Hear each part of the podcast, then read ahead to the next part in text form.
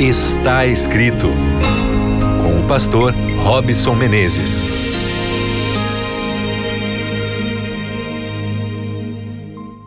Seja muito bem-vindo, seja muito bem-vinda ao seu programa Está Escrito, o momento em que a gente gasta meditando na palavra de Deus, tentando entender o que a revelação que nos foi dada através da Bíblia pode nos ajudar no nosso dia a dia, no nosso contexto, no meio da nossa agitação, indo, voltando do trabalho, dentro de casa, nós nos conectamos com aquilo que é importante e que faz diferença na nossa vida, que é a palavra de Deus. Então seja muito bem-vindo, meu amigo, minha amiga.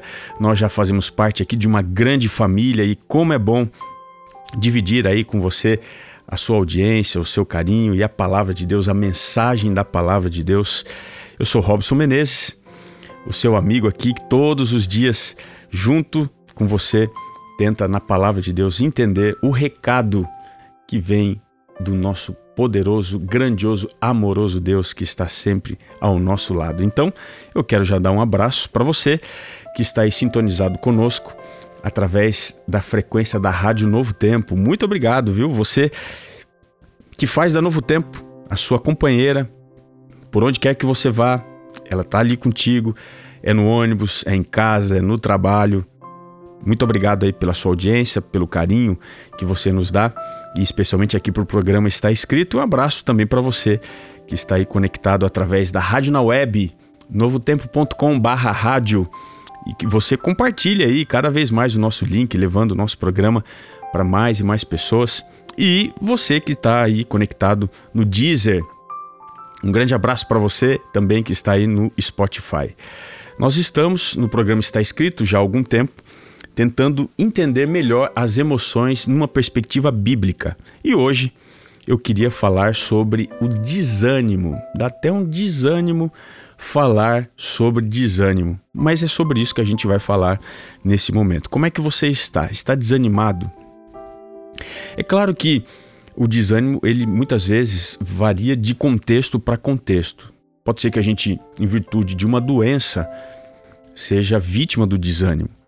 Às vezes a depressão, às vezes uma síndrome importante ou alguma doença que limite né, a nossa parte motora de movimentos, isso tudo pode atrapalhar a nossa relação com a vida e fazer com que a gente tenha mais ansiedade, dificuldade do que alegria e ânimo. Então, se você está desanimado, eu queria que você meditasse comigo num capítulo muito interessante, que é a segunda carta de Paulo aos Coríntios, capítulo 4. Esse é para mim um dos capítulos prediletos, para mim. Talvez ele possa te ajudar, eu não sei se você compartilha, mas eu quero compartilhar aqui com você, eu quero ler com você na segunda carta de Paulo aos Coríntios, capítulo 4, o verso 7. Diz assim: Temos, porém, este tesouro em vasos de barro, para que a excelência do poder seja de Deus e não de nós.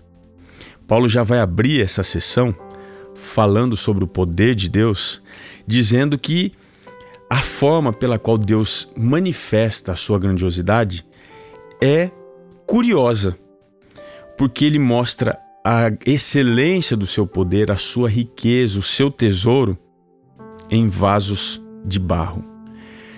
Você já percebeu que pessoas que têm condição gostam de ostentar? É só você entrar aí no Instagram, enfim, você ir no Twitter, no TikTok. As pessoas hoje vivem a cultura de ostentação. Ninguém mostra menos, sempre mostra até mais do que tem. E curioso que esses dias eu estava vendo um desses influencers muito conhecidos no Brasil, ensinando você como ostentar com aquilo que você não tem. a Bíblia diz aqui que Deus ele mostra a sua grandeza, o seu poder, a sua riqueza, o seu tesouro em vasos de barro.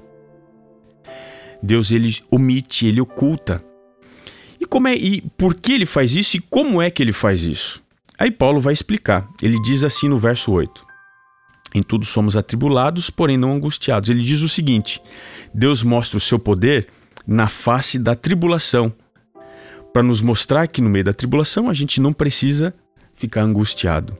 E ele continua dizendo: perplexos, porque a vida muitas vezes tira de nós assim é o chão, a gente fica perplexo, o que, que aconteceu?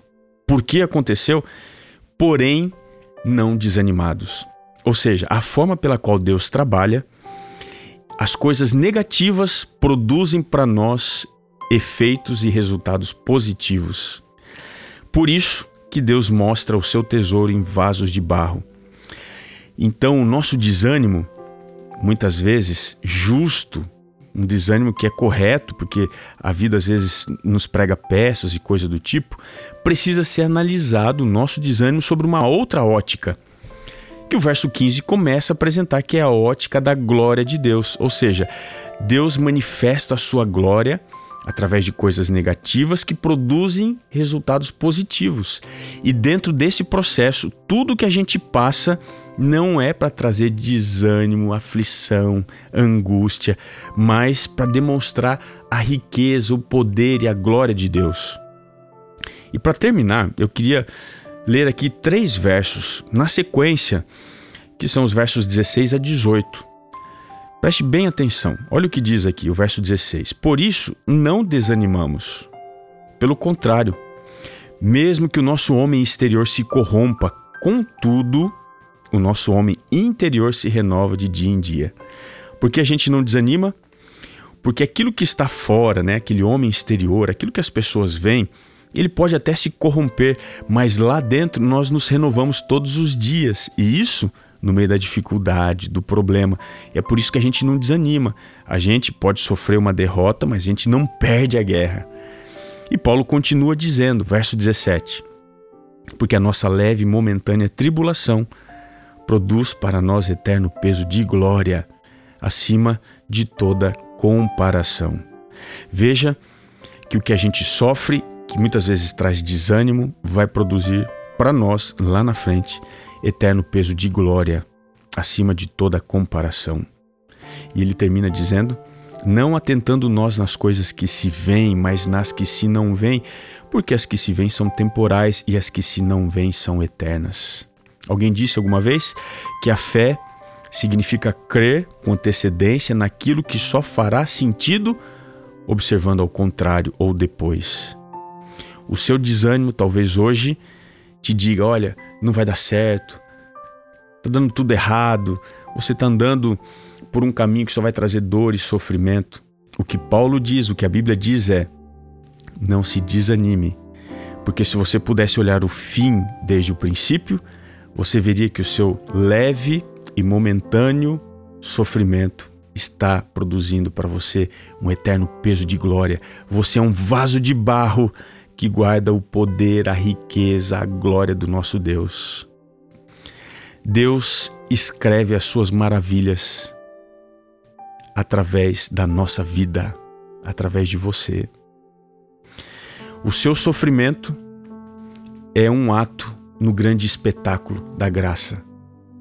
No final de todas as coisas, você verá que, como um coadjuvante na história do plano da salvação, Deus usou você para que a sua vida fosse um atestado ao universo inteiro de que vale a pena servir ao Senhor e confiar nas suas promessas. Não desanime, olhos para cima, olhos para o céu, olhos na eternidade, mão na palavra de Deus, a palavra de Deus dentro do coração, que a alegria virá, não tardará. Vamos confiar mais uma vez em Deus? Vamos orar buscando por isso nesse instante? Senhor nosso Pai, tira toda forma de desânimo, mas se isso não for possível, nos ajuda a entender que muito em breve o porquê de todas as coisas será esclarecido para nós. Que possamos confiar em Ti e que o nosso ânimo esteja conectado à Tua graça e que a nossa vida, como um vaso de barro, ostente o tesouro da Tua graça, do Teu poder, da Tua misericórdia, da glória do Senhor. Te pedimos orando em nome de Jesus. Amém. Que gostoso estar com você. Passou rápido, mas já terminou. O seu programa está escrito.